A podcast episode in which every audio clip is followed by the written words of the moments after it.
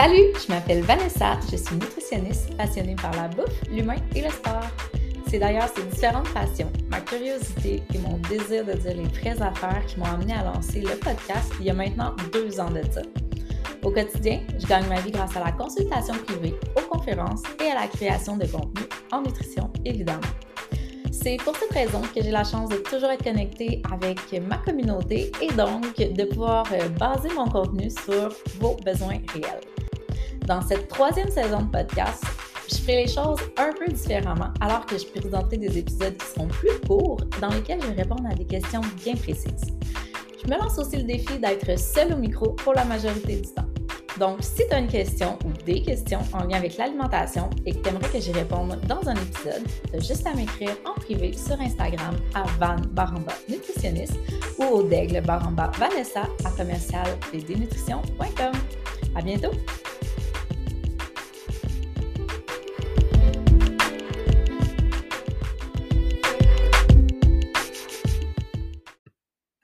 Salut! Je prends le micro quelques minutes en intro avant de te laisser à l'enregistrement avec ma collègue Audrey Bélanger-Leclerc pour te faire part que euh, le podcast sera sur pause le temps du mois de mars. Euh, pour ceux qui euh, s'intéressent au monde de la nutrition, vous savez probablement que le mois de mars est le mois de la nutrition. Et c'est parfois pas mal achalandé pour nous les nutritionnistes. Donc, j'ai plusieurs contenus sur lesquels j'ai commencé à travailler pour les prochains épisodes. C'est des épisodes qui demande quand même un petit peu de recherche et qui demande euh, quand même une bonne part d'engagement en temps. Donc, pour m'assurer de vous fournir le contenu euh, le plus de qualité possible, je vais attendre d'avoir le temps de m'y pencher euh, correctement et je vous reviens donc en avril avec la suite des épisodes. Entre-temps, je vous laisse savoir que le programme Simplement énergisant aura une deuxième édition qui sera lancée très, très bientôt. Donc, elle débutera à la mi-mars et vous pouvez tout de suite aller vous inscrire sur la liste d'attente si jamais vous souhaitez faire partie de cette deuxième cohorte. Vous trouverez le lien pour la liste d'attente directement dans la description de cet épisode. Bonne écoute! Vous écoutez le podcast Zone Grise, saison 3, épisode 15. Aujourd'hui, je retourne à mes anciens amours, c'est-à-dire la nutrition sportive, et je retourne aussi à mes anciens amours de podcast, c'est-à-dire les entrevues, alors que je suis en compagnie d'une collègue nutritionniste qui se spécialise non seulement en nutrition sportive, mais également en, accompagnement des gens qui font de la course de trail. Elle en fait elle-même d'ailleurs. Donc, euh, je sais qu'il y a plusieurs sportifs dans ma communauté. Je serais curieuse de savoir euh, qui parmi vous fait la course de trail, venez m'écrire, ça va me faire plaisir. Donc, euh, aujourd'hui, je suis avec ma collègue Audrey Bélanger-Leclerc. Salut Audrey. Allô Vanessa. Comment ça va, ma chère? Ça va super bien, toi? Ça va très bien, merci. Neiges-tu dans ton coin? On est full loin, là. Nous, toi, habites dans le nord du nord du nord.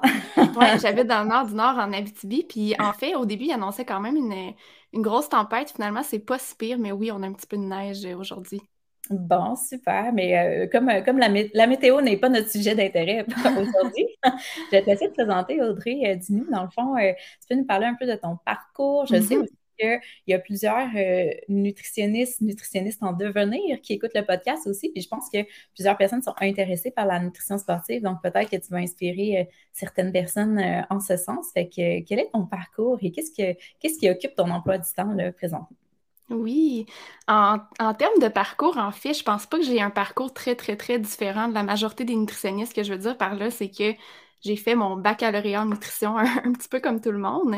Et déjà à ce moment-là, en fait, ben, il faut savoir que ça fait très, très, très longtemps que je sais que je veux devenir nutritionniste déjà au secondaire. Et c'est ce que je disais. C'est écrit dans mon album de finissant de, secondaire 5. Et euh, j'ai depuis longtemps aussi un intérêt pour la nutrition sportive. Donc, quand j'ai fait mon bac, je ne savais pas si je voulais faire que de la nutrition sportive dans ma vie, mais nécessairement, je savais que j'allais, j'allais pratiquer en nutrition sportive. Il faut mhm. savoir que, ben, tu le sais, en fait, tu as fait ton bac aussi. Là, en... Dans le bac, on ne fait pas vraiment de nutrition sportive. Et non, euh, nous, à Montréal... de plusieurs, euh, d'ailleurs. Oui, c'est ça. Je pense qu'à à Montréal, on a comme un trois heures. Je ne sais pas, toi, je pense que tu as fait ton bac, euh, ton bac à Québec. Nous, en tout cas, on avait un trois heures. Oui, non, je pense que c'est une petite formation ajoutée, c'est là parce qu'on n'arrêtait pas de oui. le prof pour dire Oui, exact. Ouais.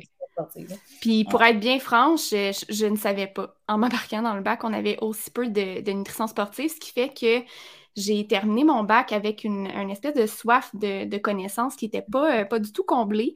Euh, donc à ce moment-là, je me demandais un petit peu quoi faire. Euh, je voulais en fait apprendre à intervenir avec la clientèle sportive et j'ai découvert le diplôme en nutrition sportive du Comité international olympique.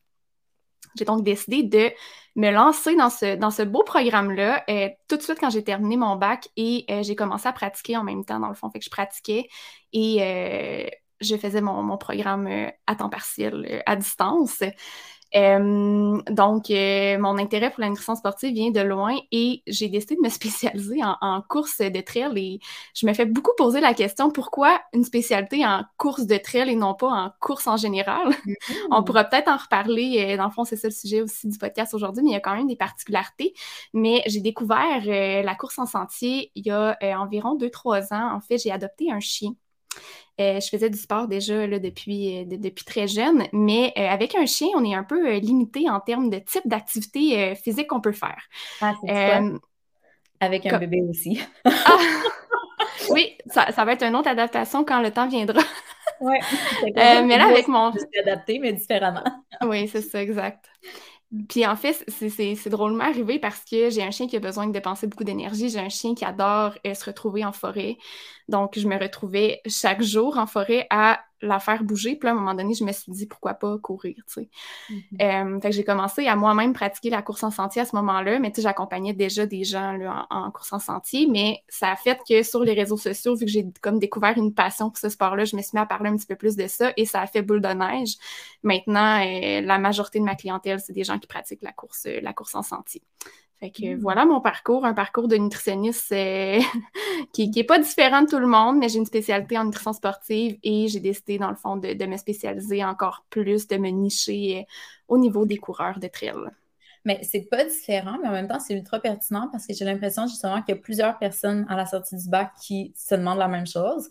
En fait, le bac étant très pertinent, mais c'est mmh pas nécessairement là qu'on va chercher toutes les compétences terrain. on a encore beaucoup à apprendre quand on sort de là. Puis ceux qui s'intéressent à la nutrition sportive, souvent, il y a un genre de point d'interrogation qui, se place, genre qu'est-ce que je peux faire pour en apprendre plus? Euh, c'est quoi les formations qui sont offertes? Donc, ils sauront qu'ils ont maintenant cette possibilité qu'il y a des portes que ça peut ouvrir. Oui, puis d'ailleurs, si vous avez des questions, s'il y a des étudiants qui écoutent actuellement, puis que vous avez des questions, j'en reçois beaucoup, beaucoup quand même sur les réseaux sociaux, puis ça me fait plaisir d'y répondre parce que le processus pour, euh, pour être accepté dans ce programme-là, la spécialité en nutrition sportive, le programme du, du euh, Comité international olympique, c'est quand même un gros processus. Il y a plusieurs documents à fournir, fait que si jamais vous avez des questions, ça va me faire plaisir. La grosse bureaucratie, le fun. Ouais. puis là, maintenant, tu à ton compte, je pense, depuis peu, 100%. Oui, ce que j'ai pas dit, c'est que j'ai pratiqué dans, le réseau de la santé. En fait, quand j'ai commencé à pratiquer, je pratiquais dans le réseau de la santé et je faisais aussi du privé. Donc, depuis le début, je pratique en nutrition sportive euh, au privé. Euh, on l'a dit, je viens de l'Abitibi, je suis loin et je viens non pas juste de l'Abitibi, je viens d'un tout petit village en Abitibi. Ce qui fait que je pensais pas en fait que c'était possible de vivre de ma pratique privée. Et hmm. dans les dernières années, je me suis un peu, euh, un peu prouvé le contraire. Donc, depuis peu, depuis début janvier 2023, je suis officiellement temps plein à mon compte et j'ai laissé de côté le réseau de la santé là, pour me, me lancer dans ma passion à 100% Et assurément, que la pandémie aura été favorable pour toi, là, parce que maintenant, les gens, euh, tu leur dis euh, ma pratique, c'est sur Zoom, puis ils sont pas surpris. Là. Avant, il y avait une réticence à ça. Je l'ai vécu moi aussi. Avant, j'étais dans mm-hmm. le bureau physique. Maintenant, je suis 100% en ligne. Fait qu'il y a une beaucoup plus grande ouverture euh, grâce à ça. Donc, on, va en venir à discuter du sujet. En fait, puis je vais commencer avec une question que tu m'as un peu, tu m'as mis la table un peu pour ce, ce parallèle-là. En fait, tu m'as dit que beaucoup de personnes te demandaient pourquoi est-ce que tu te spécialisais davantage en course de trail et non seulement en course? Alors, ma question était, c'est quoi les plus grands enjeux nutritionnels, en fait, des coureurs de trail et est-ce qu'ils sont différents, à, ton avis, de ceux des coureurs euh, de route? Si oui, pourquoi? Puis euh, voilà. Mhm. Ben, il faut comprendre, en fait, quand on parle de course en sentier, la grosse différence, c'est que il y a vraiment une grosse variété de distances. Mhm. Ce qu'on voit moins en course sur route. En, Ouais, c'est ça. En course de trail, on peut voir euh, un 5 km en trail, mais on voit aussi des 160 km entre elles et maintenant plus. Au mm-hmm. Québec, euh, c'est plus des 160. Mais bref, euh, c'est sûr qu'il va y avoir des grosses, différentes, des grosses différences en termes de stratégie nutritionnelle si on s'entraîne pour des plus courtes distances entre elles versus des plus longues. On pourra peut-être y revenir. Euh, mais en termes d'enjeux nutritionnels qu'on peut rencontrer là, en course en sentier, je dirais premièrement le, déficit énergétique et euh, la déshydratation. Puis ça, ça s'applique encore. Plus c'est long, plus c'est euh, un enjeu qui est important. Euh, c'est certain que pendant un ultra-trail, on va avoir un déficit énergétique, une déshydratation, mais on veut la limiter le plus possible. premièrement, ça peut être dangereux. c'est mm-hmm. un, élément de sécurité. Et aussi, on voit beaucoup, beaucoup, beaucoup d'abandon dans des courses de longue distance puis à cause de, causes nutritionnelles, que ce soit au niveau euh, euh, alimentation, fait le déficit énergétique est trop grand ou une trop grande déshydratation. Mm-hmm. Ensuite de ça, l'autre élément hyper important, puis encore une fois, plus la durée de la course est longue, plus c'est un enjeu important, euh, c'est la saturation des papilles gustatives. je ne sais pas si ça existe, ce mot-là, mais moi, j'ai inventé ça parce que c'est quelque chose que je vois énormément en pratique. Euh, c'est quoi la saturation des papilles gustatives? En fait, c'est quand ça fait tellement longtemps qu'on court que nos, papilles sont fatiguées de goûter toujours la même chose. Généralement, la stratégie quand on est en endurance, c'est d'intégrer des glucides pendant. Donc, souvent, ça va être des trucs qui goûtent sucré. Et éventuellement, nos papilles deviennent tannées du goût sucré. Donc, c'est un âge. J'aime tellement, tu sais, je dis souvent que j'ai la dent sucrée, mais j'ai tellement un faible niveau de saturation, là. Moi, je deviens écœurée vraiment vite. Et dès que je mange de quoi de sucré, on dirait qu'il faut que je me rince la bouche avec de l'eau, tu sais. Mm-hmm. Ça, c'est une stratégie. Oui, tu sais, il y a plein de stratégies qu'on peut utiliser pour diminuer le risque d'avoir des papilles qui sont fatiguées, mais euh, entre autres, euh, alterner avec de l'eau ou intégrer des aliments salés, donc des glucides salés qui vont nous permettre d'équilibrer un peu tout ça en bouche. Là. Euh, mais ça, c'est un enjeu quand même important qu'on voit souvent en pratique. Euh, sinon, oui, vas-y. Un petit je te laisse terminer, puis après, je reviens avec mes questions. Ah, c'est comme tu veux. c'est comme tu veux. Tu as parlé de glucides salés, puis tu sais, ça, c'est un, je pense que c'est un enjeu pour plusieurs euh, sportifs là, qui vont être à la recherche de glucides salés. Euh, je sais qu'il y a des petits trucs qui peuvent se faire avec des patates douces, euh, je pense qu'il y a des pretzels, genre, mais as-tu comme des petits, des, petits highlights là, de, de collation en, riches en glucides, mais salés, qui font bien comme ça quand on a des longues distances? Oui, mais tu en as parlé un petit peu, les purées de patates, euh, c'est super, super intéressant. Euh, il existe des, euh, ben, les go-go squeeze, les compotes de pommes qu'on peut vider, laver, réutiliser, ou bien ça se vend, les genres de petits, des petits contenants comme ça qu'on peut mettre de la purée de, pommes de terre dedans. c'est certain qu'il faut comprendre que généralement, quand on parle de glucides salés, ça va prendre une plus grande quantité pour avoir la même quantité de glucides, mais on peut aussi faire des recettes, comme par exemple faire une recette de purée de, patates douces, puis intégrer un petit peu de sirop d'érable pour ajouter un petit peu plus de glucides sans que ça devienne trop sucré non plus au goût. Mais oui, les purées de patates, c'est une excellente stratégie. Sinon, euh, les patates tout court, genre des patates grelots euh, dans le sel, qu'on roule dans du sel, ouais, ça peut être une autre, euh, une autre idée. Souvent, ça va être servi aussi dans les, dans les ravitaillements, dans les ravitaux, fait que on peut aussi en amener. J'ai déjà des clients qui ont qui utilisaient des des, gnocchis.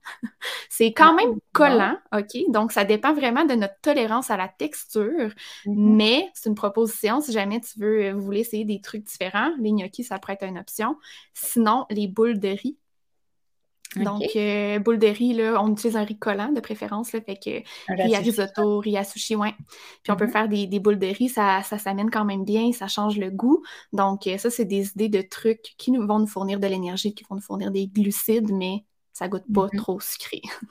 Au moment où tu disais boule de riz, ben à, chaque, à chaque truc que tu as nommé, j'étais comme en train d'essayer de m'imaginer courir puis manger ça. Puis comme, hum, attends, ça, ça, je pense que ça irait bien. Ah, ça, non. Fait que, tu sais, mm. ça, m'amène à mentionner l'importance de tester ces stratégies avant de le faire. Juste comment ça, ça, se positionne dans ta bouche. Est-ce que justement tu manges bien ou est-ce que c'est trop sec ou est-ce mm-hmm. que ça, va faire tellement rapidement? C'est d'apprendre à se connaître aussi, hein, parce que la particularité de la course en sentier, c'est que c'est pas plat. il y a des montées, il y a des descentes. Euh, il y a des gens qui préfèrent manger des trucs solides comme ça en montée. Il y a des gens mm. qui préfèrent manger des trucs comme ça en descente. Il n'y a pas de réponse parfaite pour ça. C'est de faire des tests et de voir ce qui nous convient le mieux. Mm-hmm. Ah non, c'est clair.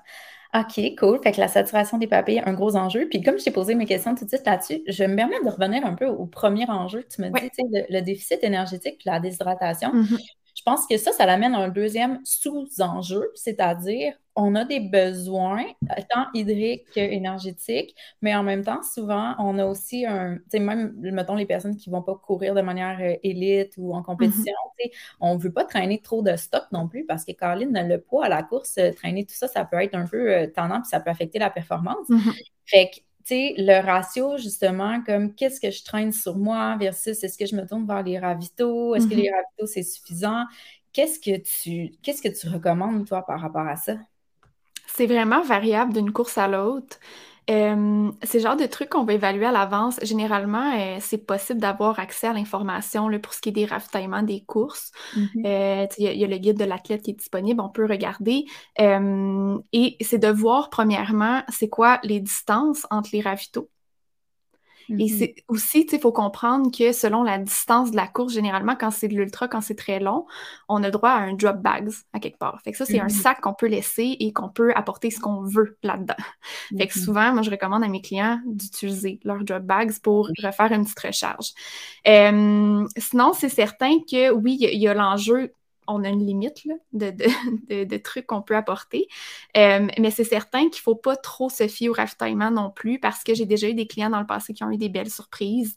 Euh, c'est sûr que les, coureurs euh, de, front, le fait que les premiers qui passent dans les ravitaux, généralement, les ravitaux sont très, très garnis, mais plus la course avance, moins les ravitaux sont garnis. Fait que j'ai déjà eu des clients qui étaient plus à l'arrière et qui sont arrivés dans les ravitaillements et qui n'avaient plus d'options plus beaucoup d'options.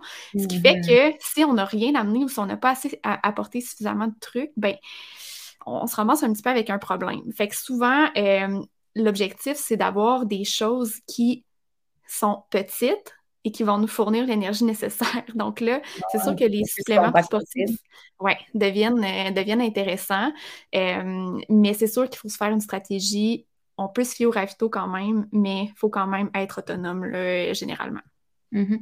Puis au niveau de l'hydratation, dans le fond, moi j'ai vraiment un enjeu. Tantôt, je te disais, si je mange quelque chose de sucré, après, il faut comme tout de suite, j'aille me rincer la bouche avec de l'eau, mais comme j'ai l'impression aussi que je pourrais pas juste amener comme une boisson pour sportif. Par contre, ça mhm. peut être précieux. Est-ce que tu, recommandes comme est-ce que tu privilégies la boisson pour sportif, l'eau, un peu des deux? Les euh, Hein, ouais, Généralement, les deux, ce qui fait que c'est bien d'avoir une d'hydratation où on peut apporter différents liquides. Généralement, on peut apporter des liquides dans le dos et c'est bien d'avoir accès à deux bouteilles à l'avant. Fait que, tu sais, mes, clients qui n'ont pas ce type de veste d'hydratation, c'est le genre de, choses que je vais discuter avec eux. On peut développer des stratégies différentes selon l'équipement que le client a, mais c'est sûr que c'est bien d'avoir une variété. on parlait de variété de suppléments d'aliments, mais ça s'applique aussi aux liquides. Ce qui est bien avec les boissons pour sportifs, puis maintenant, il existe des boissons euh, qui vont nous fournir vraiment tout ce qu'on a besoin dans un contexte d'ultra. Fait que, dans un contexte d'ultra, il faut comprendre qu'on a besoin de notre source d'énergie principale, les glucides. Mais étant donné que c'est long, on a aussi besoin d'intégrer des protéines pendant. Maintenant, il existe des poudres, des, suppléments euh, qui vont nous permettre d'aller chercher glucides, protéines, des électrolytes, puis l'hydratation. Fait que c'est comme un 4 en 1, super intéressant. Puis si on est dans des plus courtes distances, donc dans du 4 heures et moins par exemple, ben les boissons sportives régulières qui nous fournissent des glucides à ce moment-là, on n'a pas besoin de protéines, mais euh, c'est super intéressant d'en avoir parce que si on n'est pas capable de manger pour X, Y raison. On est dans une grosse montée super à pic, on a besoin de nos bâtons, je dis n'importe quoi. à ce moment-là, c'est vraiment le fun d'avoir accès à des liquides. Mm-hmm. Mais c'est certain que c'est le fun aussi d'avoir accès à des liquides qui ne goûtent rien, donc à ah de l'eau. ouais, d'avoir les deux, c'est vraiment l'idéal selon moi. Cool, très pertinent. Puis euh, j'aime ça justement que tu mentionnes euh, les besoins en protéines sur des vraiment plus longues distances parce mm-hmm. qu'à un moment donné, oui, les glucides, là, mais tu sais, euh, ça prend quelque chose qui se tient à un moment donné si tu es parti pour plusieurs heures. Là. Fait qu'effectivement, très pertinent. Fait que je recommence. On était rendu premier enjeu, le déficit énergétique et en hydratation. Deuxièmement, la saturation des papilles. Est-ce que tu aurais un troisième enjeu? Oui, j'ai envie de parler des troubles digestifs. C'est fréquent chez les coureurs, en fait, en général, que ce soit en mm. course en sentier ou en course sur route. Euh, dans le fond, ce qui, est, ce qui est important de comprendre, c'est que pendant la course, pendant la course, ce qui se passe, c'est que le tube digestif devient moins irrigué. OK? Dans le fond, les muscles qui travaillent, généralement les jambes, c'est les muscles qui sont priorisés. Donc, le sang, la circulation sanguine va augmenter vers les muscles qui sont en action, ce qui fait que la circulation sanguine diminue vers le tube digestif. Notre tube digestif devient comme un peu moins efficace. Ça, c'est un élément qui nous met à risque d'avoir des troubles digestifs. Ensuite de ça, il y a différentes, différentes causes qui peuvent expliquer des troubles digestifs, mais il faut comprendre que c'est un enjeu qui est qui est là, qui est fréquent, et si jamais on souffre de troubles digestifs à l'effort, puis quand je parle de troubles digestifs, ça peut autant être euh, maux de cœur, fait des, nausées, euh, des maux de ventre, et ça peut aller même jusqu'à la diarrhée du coureur. Là. Fait qu'à ce moment-là, c'est important de se poser la question qu'est-ce qui explique mes troubles digestifs? La meilleure stratégie, c'est d'aller consulter pour euh, évaluer un petit peu c'est quoi les causes qui expliqueraient ça. Mm-hmm. Vraiment, il y a aussi l'effet de brassage là, très mécanique à la course. Euh, c'est vraiment moins fréquent au vélo, par exemple, euh, qu'à la course, la fameuse diarrhée du coureur. Je pense que les statistiques sont impressionnantes sur les taux de les, taux de personnes qui vivent avec cette problématique-là. Là. Je connais pas les chiffres, mais oui, c'est vraiment, c'est vraiment fréquent. Puis je sais pas si toi tu le vois en pratique, mais moi, je le vois dans mon bureau, la majorité des gens euh, ont déjà vécu ça. C'est clair qu'on ne se cachera pas qu'il y a beaucoup de personnes. En, sport, il y a quand même beaucoup de personnes qui vont consulter en prévention, dans le fond, pour améliorer les performances. Mm-hmm. Dans la vie, en général, il y a beaucoup de personnes qui, qui vont consulter quand il y a une problématique. Donc, clairement, de, de, vouloir courir puis d'avoir des diarrhées, c'est une bonne problématique pour consulter. Parce que c'est clair que ça va, ça va affecter euh, le cours, mettons, de, de ton, de ton épreuve. Tu sais, j'ai envie d'ajouter à ça, tu disais, l'effet que ça brasse là, dans le Mm-hmm. en course en sentier, on va voir euh, plus l'apparition des troubles digestifs dans des descentes. Fait que, tu sais, une course qui aurait une très longue descente. Ah, ouais, Il y a comme plus de chances que ça arrive, ouais. OK. Fait que d'entrée de jeu, toi, la stratégie justement pour euh, améliorer la situation de quelqu'un qui aurait ça, c'est vraiment de revenir en amont puis d'essayer de déterminer mais qu'est-ce qui occasionne finalement des troubles mm-hmm. digestifs à la course? Est-ce que c'est quelqu'un justement qui vit d'entrée de jeu avec des problématiques gastro-intestinales? Est-ce que c'est certains euh, aliments que tu consommes qui font pas l'affaire? Est-ce que c'est l'hydratation? Bref, tu vas voir un peu tout ça pour essayer de trouver la cause, régler la cause et améliorer la situation. Exactement. Cool. Bien intéressant. Est-ce qu'il y avait d'autres enjeux? Euh, on en a parlé vaguement euh, tout à l'heure, mais tout ce qui est enjeu de logistique. ce que je veux mm-hmm. dire par là, justement, la gestion du parcours. Euh, ce n'est pas un parcours qui est plat. Généralement, une course en sentier, c'est un parcours où il va y avoir des montées, des descentes. Comment mm-hmm. on gère ça au niveau nutrition? Euh, l'autonomie en fonction des ravitaillements, c'est quelque chose il faut y réfléchir à l'avance. On n'a pas le choix. En fait, il y a des gens qui ne le font pas et ils ont des surprises. Euh, donc, ça, ça, demande quand même euh, beaucoup de réflexion à l'avance, euh, une gestion de, logistique pour, pour que ce soit sécuritaire et qu'on ait du fun à faire notre course ben parce que l'objectif principal, c'est aussi ça. Mm-hmm. Puis, justement, tu parles de logistique, mais sais, toi, dans ta manière d'accompagner tes clients, tu es du genre à leur dire, OK, mettons, j'ai calculé tes besoins selon ta tolérance. Tu as besoin de 60 grammes de glucides à l'heure. Donc, à chaque kilomètre, tu vas prendre, tu sais, 20 mm-hmm. grammes de glucides. Est-ce que tu leur fais comme un blanc de match super précis ou tu es plus du genre intuitif, comme genre, euh, voici, tu sais, grosso modo, ce dont tu aurais besoin. Vas-y un peu au feeling, mais c'est important de manger un petit peu, mm-hmm. régulièrement. Euh, comment, comment tu, tu vois ça, l'accompagnement dans ce contexte-là? En fait, c'est là où il y a une grosse différence avec la course sur route. ah, intéressant. Course sur route, c'est quand même facile de faire un plan un peu comme tu l'as dit. Fait que mm-hmm. par heure, tu as besoin de 60 grammes de glucides. Voici le plan de match. À tel kilomètre, tu prends tel truc. Puis même, on peut aller jusqu'à euh, programmer la montre pour qu'il y ait des rappels. Bref, c'est facile d'avoir une stratégie beaucoup plus précise en course sur route. Mm-hmm. En course en sentier, il y a tellement d'éléments qui entrent en ligne de compte, ce qui fait que généralement, ce que je vais faire, euh, on se développe une stratégie par heure. C'est sûr qu'en termes de besoins en glucides, par exemple, on va développer une stratégie par heure. En termes d'hydratation, également en termes d'électrolytes. Euh, si on est dans un contexte d'ultra, on ajoute à ça les protéines également. Mais ce que je vais faire, c'est que je vais améliorer les connaissances de mon client pour qu'il soit capable de gérer les imprévus sur le terrain. Mm-hmm. Fait que généralement, on n'a pas une stratégie vraiment en termes de kilomètres ou minutes, mais le client sait qu'à l'intérieur de cette heure-là, il doit consommer, je vais dire n'importe quoi, deux sources de glucides et il connaît ses, équivalences de glucides.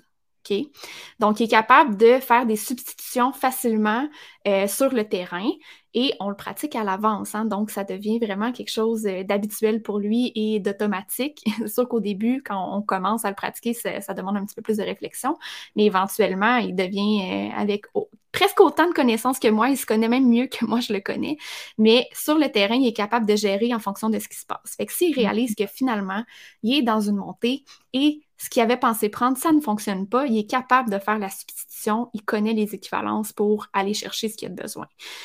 Sinon, la stratégie aussi, ce qui est différent, c'est qu'on va la planifier en fonction des ravitaillements. Fait que généralement, ce que je fais avec mon client, j'ouvre un document, je partage mon écran, puis on détermine, OK, on a euh, de 0 km à 10 km avant le premier ravito. Voici comment ça va se passer entre ces, deux, euh, ces deux distances-là. Prochain ravito, il est, je sais pas moi, à 20 km. je fais des chiffres très ronds. Là, fait que de 10 à 20, euh, on pense que ça va prendre combien de temps de rendre au prochain ravito? Donc, si ça prend tant de temps, on a besoin d'apporter avec nous telle, telle, telle, telle, telle, telle chose. Fait que c'est mhm. vraiment, on décortique la course en ravitaillement. ça nous permet d'établir une stratégie de nutrition un peu plus un peu plus précise, mais qu'on va pouvoir adapter sur le terrain en fonction de ce qui se passe. Je dis qu'on, mais que le client va pouvoir adapter sur le terrain en fonction de ce qui se passe. il y a certaines petites courses où c'est difficile d'avoir accès à ces informations-là. Mettons que tu n'as mm-hmm. pas cette information, ça, quand tu n'as pas accès à l'info pour les, les ravitaux, est-ce que tu t'organises comment, dans le fond? Euh, j'ai déjà contacté des courses puis mm-hmm. généralement, ils connaissent l'information, ils vont la transmettre. Euh, c'est sûr qu'il y a des courses qu'on va recevoir euh, le, guide de l'athlète un petit peu plus dernière minute. Euh, mm-hmm. mais tu sais, c'est le genre de choses qui s'adaptent quand même bien dernière minute une fois qu'on a notre stratégie mm-hmm. d'établi. Mais c'est sûr que si on n'a pas du tout l'information, ça dépend c'est quoi la course, la durée, mais moi, je recommande de demander à l'organisation c'est quoi qui va avoir de disponible sur le parcours. C'est beaucoup plus facile de planifier. Vraiment. OK, cool. Puis, euh, tu sais, on a, on a, comme identifié les plus grands enjeux, mais toi, dans le day-to-day, concrètement, là, avec tes clients, c'est quoi la plus grande difficulté, leur difficulté à eux? Est-ce que tu es capable d'en nommer une? On hmm. dirait que moi, j'ai comme une hypothèse, mais j'ai hâte de voir si tu vas comme aller dans le même sens que moi. Peut-être que pas du tout. C'est tellement variable euh, en fonction du, c'est drôle un peu, mais du moment de l'année où on est. Là, comme actuellement, je suis pas dans la grosse préparation de course. Là. là, on est plus dans les débuts de plan d'entraînement. Les gens commencent, savent quand même c'est quoi leurs objectifs de saison. Euh, mais l'enjeu principal, c'est l'alimentation qui ne suit pas le volume d'entraînement. OK? Mm-hmm. Ce que j'entends par là, c'est les gens qui, par exemple, en off-season présentement, vont manger exactement la même affaire que dans leur grosse période de course près des courses, près de la saison euh, l'été. Euh, ce qui arrive, en fait, c'est que ces gens-là se retrouvent avec des symptômes du genre euh, j'ai beaucoup de rage de sucre, j'ai l'impression d'être jamais rassasiée, je mange tout le temps, je suis fatiguée, je manque d'énergie, je suis plus capable de faire mes intervalles, j'ai les jambes lourdes. Euh, mais la réalité, c'est que l'alimentation n'est pas adaptée au volume d'entraînement. Fait que ça, c'est quelque chose que je travaille très tôt avec mes clients, leur expliquer que une semaine de 4, 5 heures d'entraînement, les besoins ne sont pas les mêmes qu'une semaine de 8, 9, 10 heures d'entraînement. Mm-hmm. Puis la grosse différence, c'est surtout les besoins en glucides. Hein. Les besoins en glucides vont vraiment varier en fonction de notre volume. Plus notre volume est élevé, plus nos besoins en glucides sont élevés. Fait que ça, c'est quelque chose que je travaille très souvent, je te dirais, puis que c'est une erreur, en fait, que je vois souvent en consultation. Je sais pas si c'était ça ton hypothèse. Pas en doute, mais ça rend le truc encore plus pertinent.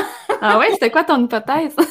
Ben, mon hypothèse, moi, tu vois, je m'étais, je m'étais vraiment en plus plongée, là. Moi, je, suis en plein cœur de l'été, là. Dans... que là, je suis comme, ben, c'est, que souvent, c'est impressionnant quand même les quantités de glucides qu'ils doivent ingérer. Fait que, tu sais, qu'on voit des fois, c'est comme la difficulté, justement, à ingérer autant de glucides, tu sais. Puis je mm-hmm. pense pendant la course, que, tu sais, ça m'amène sur l'autre sujet aussi que j'ai envie d'aborder avec toi, c'est le fameux carbs load, tu sais, de, pré-course, tu sais, j'ai l'impression que des fois, c'est sais, tantôt, on a, dit ça comme ça, tu sais, 60 grammes de glucides à l'heure, mais tu sais, même ça pourrait être plus, même, mais des fois, c'est difficile, tu sais. Je te dirais que dans un contexte d'ultra, étant donné qu'on veut laisser de la place aussi aux protéines. Ouais, ah ouais. C'est 90 mhm. grammes à l'heure, ça devient quand même beaucoup. Ah euh, mais tu sais, 60 grammes, ça ferait peut-être plus de sens. Puis encore mhm. là, hein, c'est du cas par cas. Là. On, mhm. nomme des chiffres, mais il faut comprendre que faut que ce soit adapté à, chaque individu. Mais tu l'as bien nommé aussi, puis ça, vient un petit peu avec ce que je disais, mais effectivement, euh, soit pendant la surcharge en glycogène, le, le, carbs load, un peu comme tu le disais, ou même pendant la, période où le volume d'entraînement est très élevé, ça peut être dur de consommer les quantités de glucides euh, mm-hmm. recommandées pour bien combler les besoins. Euh, tu sais, des fois, on va même aller jusqu'à proposer d'intégrer des sources de glucides plus faciles à ingérer, des trucs sucrés, du jus, des trucs comme ça. Puis souvent, les clients sont comme Ah, mais voyons, ça va tellement à l'encontre de ce qu'on entend. Mm-hmm. Mais quand notre volume d'entraînement est élevé, c'est important. Puis je vous dirais que pendant une surcharge en glycogène, c'est impossible de réussir à consommer mm-hmm. suffisamment de glucides sans ces aliments-là qui, vont euh, qui vont être des sources de sucre euh, ajoutées. Là.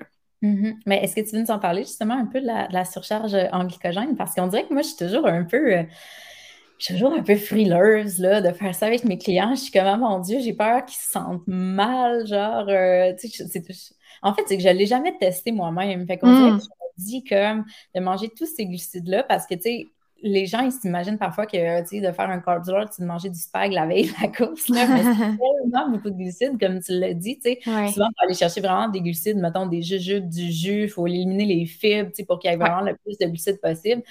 Fait que, tu sais, moi, je me dis, mon Dieu, mais si, mettons qu'il se sent mal sur son départ, tu sais, puis toi, ça t'est déjà arrivé? Est-ce que, tu, est-ce que tu fais tester la stratégie avant l'événement X, mettons?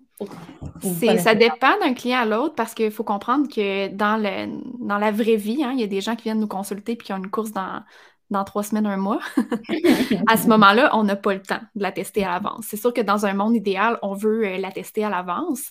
Puis juste pour prendre le temps d'expliquer, si jamais il y a des gens qui n'ont aucune idée de quoi qu'on parle, la surcharge en glycogène, en fait, le principe derrière ça, c'est les jours avant la course, on va augmenter la quantité de glucides qu'on consomme pour aller optimiser nos réserves d'énergie.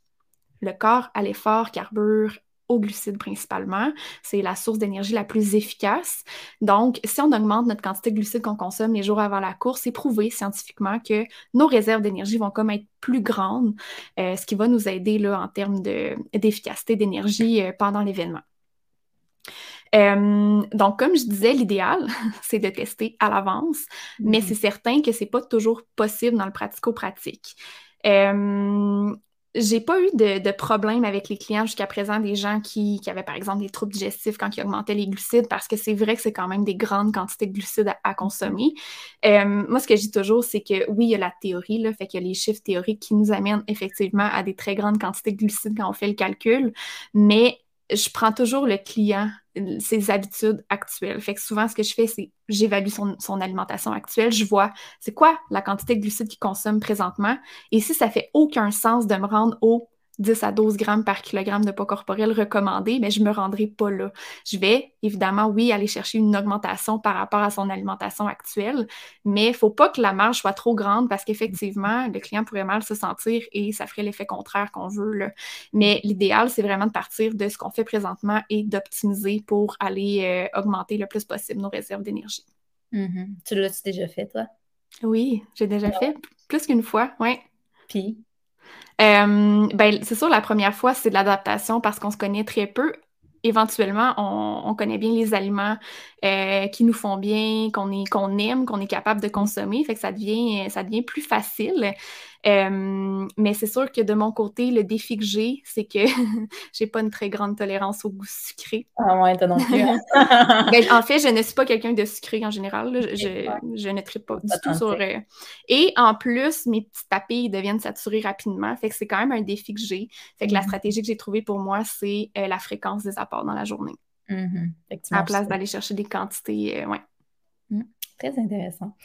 J'avais envie aussi qu'on discute de suppléments. En fait, je me demande si mm-hmm. c'est des suppléments dans le day avec, euh, avec tes sportifs. Dans le fond, je pense qu'en course de trail, les suppléments auxquels moi je pense rapidement, c'est peut-être plus genre la caféine. Euh, on a beaucoup valorisé aussi dans les dernières années comme la betterave. Euh, est-ce mm-hmm. qu'il y a des trucs, toi, que tu suggères à tes clients? Puis ça serait lesquels si tu en utilises? ben, la caféine, c'est vrai que c'est très intéressant. Plus c'est mm-hmm. long, plus c'est intéressant.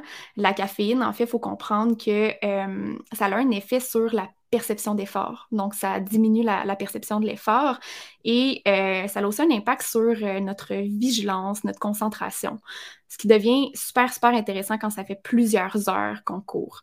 Donc, euh, oui, la caféine, c'est quelque chose que je vais utiliser avec des clients qui l'ont déjà testé ou on va le tester ensemble. Il faut comprendre aussi que l'effet de la caféine est plus marqué chez les gens qui ne sont pas habitués consommer de la caféine euh, dans le day-to-day, justement. Là. Fait que, mm-hmm. euh, ouais, l'impact pendant la course va être plus marqué chez les gens qui ne sont pas habitués de consommer de la caféine.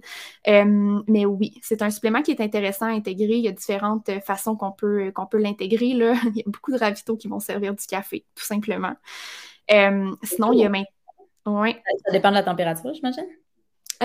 Euh, oui, mais je pense que, tu sais, souvent, les, ces courses-là, c'est la nuit, hein? Les, coureurs passent dans les ravitaux la nuit. Tu sais, un 160 km, c'est rare que c'est en, bas de, en bas de 20 heures. fait qu'on on court la nuit nécessairement. Fait que mm-hmm. quand même, ça peut être le fun, un petit café chaud la nuit. ça a l'air le fun, ce sport-là. moi, je pense toujours à ceux qui, tu sais, quand t'es dedans, t'es dedans, tu sais pourquoi tu le fais, puis tu ouais. un peu crazy, mais tu trouves une raison, tu sais, mais le monde qui sont comme, mais genre, à courir la nuit puis à se donner tout ce trouble-là. c'est drôle que tu dises ça parce que je me souviens quand je me suis euh, mis la tête là-dedans au début dans, dans ce, ce, monde-là, mm-hmm. je, me disais, ben voyons donc, je trouvais ça vraiment euh, impressionnant. Puis, maintenant, je suis tellement habituée, j'accompagne beaucoup de gens qui font des événements comme ça, fait que c'est comme c'est comme devenu normal. Ouais. Quoi, toi, tu ne cours pas la nuit? T'es bizarre. tu cours pas pendant 20 heures, je comprends pas. Mais tu sais, la réalité, c'est c'est vraiment pas la majorité des ben gens. Puis tu sais, pour pas faire peur au monde, et en course en sentier, on peut le faire des, des courses de moins d'une heure, puis c'est correct. Mm-hmm. ouais, non, on parlait de quoi? Ah, de suppléments. café. de café, oui. Fait que ça peut être un café tout simplement. Euh, maintenant, il y a beaucoup de suppléments qui vont avoir de la caféine intégrée, fait que des, des gels de glucides, des, trucs comme ça. Fait que ça aussi, ça peut être intéressant.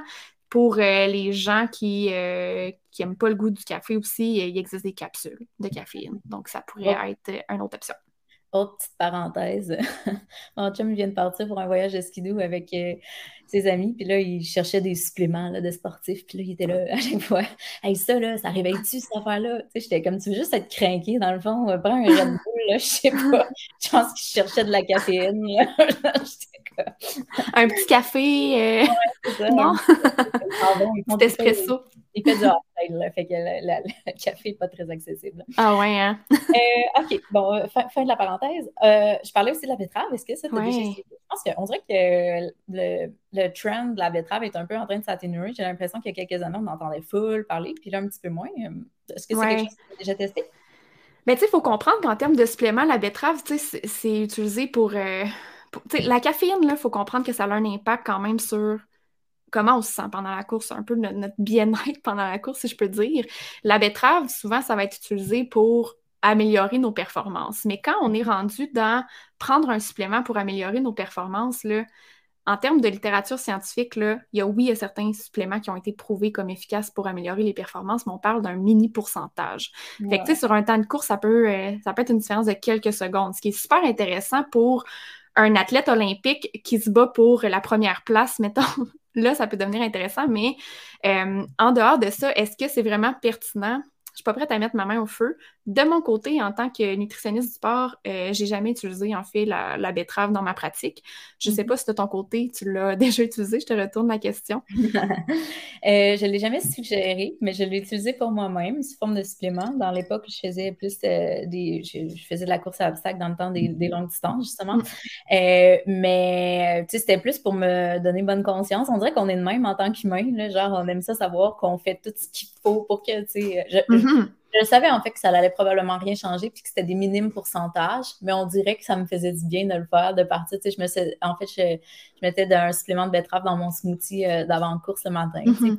euh, je sais pas, ça me rendait heureuse, fait que je le faisais. Est-ce que je courais plus vite? Euh, probablement pas, mais, mais je le faisais pareil. fait que, OK, puis sinon, y a-t-il d'autres suppléments qui sont d'intérêt dans ce contexte-là? On a beaucoup parlé des électrolytes. Je pense que les gens comprennent ceux qui mm-hmm. nous écoutent, je pense que c'est parce qu'ils ont un intérêt pour le sport. Fait que je pense qu'ils comprennent que c'est principalement euh, sodium, potassium, magnésium. Mm-hmm. petite quantité. Là. sinon, est-ce qu'il y a un autre supplément qui te vient en tête? Pas tant. Hein, par rapport aux électrolytes, c'est tout à fait possible d'aller les chercher, comme je disais tantôt, à l'intérieur d'une boisson pour sportive régulière ou mmh. les aliments. Ça, c'est souvent oublié. Hein, les aliments vont en fournir également. Ben Et sinon, maintenant, ils se vendent des, vraiment des suppléments d'électrolytes, des petites capsules d'électrolytes des nonnes, ou des exact aussi euh, qui en font. Sinon, il y a des poudres d'électrolytes qui existent, mais c'est tout à fait possible d'aller en chercher dans, l'alimentation. Sinon, en termes de suppléments, tout ce qui est supplément de glucides, c'est considéré comme un supplément. Fait que ça, c'est hyper important. On en a besoin. Euh, mais à part ça, tu as des suppléments que je vais vraiment utiliser d'emblée. Euh, pas de temps. Mm-hmm. Cool. Puis ça m'amène sur une autre question qui n'était pas prévue au plano, mais regarde, c'est bien mon genre de faire ça. c'est parfait. Récupération. Tu sais, je veux mm-hmm. dire, tu cours un 160 km. Est-ce que tu accompagnes aussi tes clients en post-course? Genre, comment on va se remettre de cet événement-là? Est-ce qu'on a un plan de match pour l'après? Y a-t-il des choses, encore une fois, bien évidemment, les glucides, on va se douter qu'ils sont mm-hmm. encore importants, mais l'après-course, en termes de nutrition, tu sais, euh, on pense à quoi? Oui. Euh, c'est super important. Puis j'ai envie de parler, euh, tandis qu'on parle de ça, euh, il y a de plus en plus de courses par étapes. Que vous ça, ça, c'est des courses sur plusieurs jours. Ah, ben mhm. C'est de plus en plus populaire. On en voit de plus en plus au Québec. Je pense entre autres au, au Gaspésia 100. Ils ont deux courses par étape. Ils ont le TP50, je ne me trompe pas, le TP100. TP50, c'est comme le vendredi soir, tu cours je pense, un 7 km, le lendemain un 25, puis le jour d'après un 35, puis de quoi de genre, puis ça te fait un total de 50 km sur trois jours.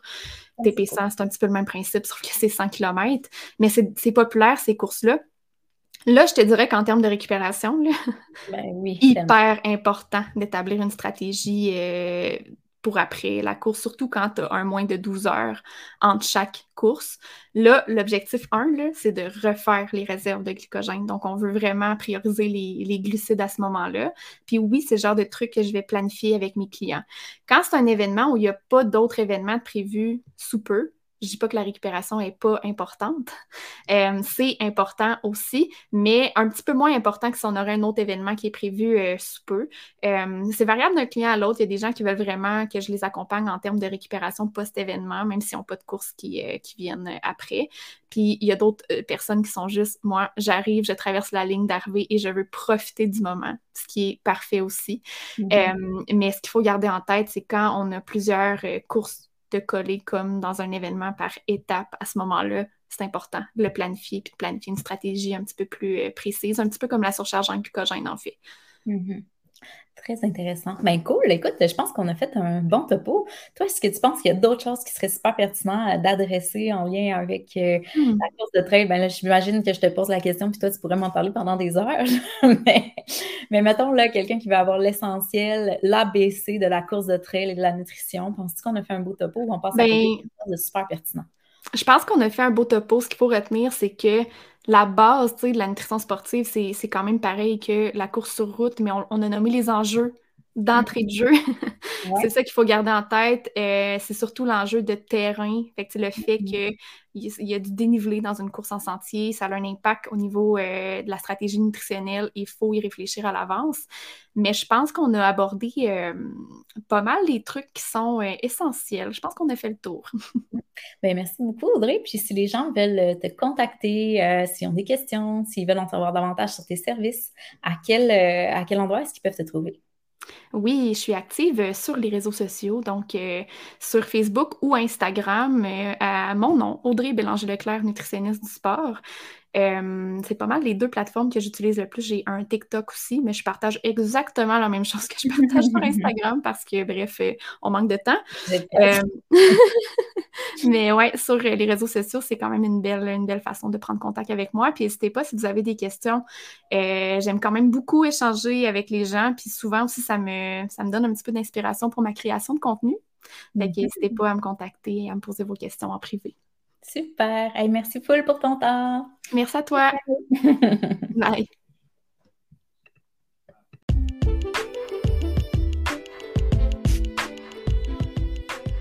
Je sais à quel point le temps est précieux de nos jours, donc si tu t'es rendu jusqu'ici, j'en suis fortement honorée. Je t'invite à me suivre sur les médias sociaux, Van Nutritionniste sur Instagram ou à consulter mon site web pour plus d'informations à mon sujet et sur la nutrition, www.vdnutrition.com. Bye!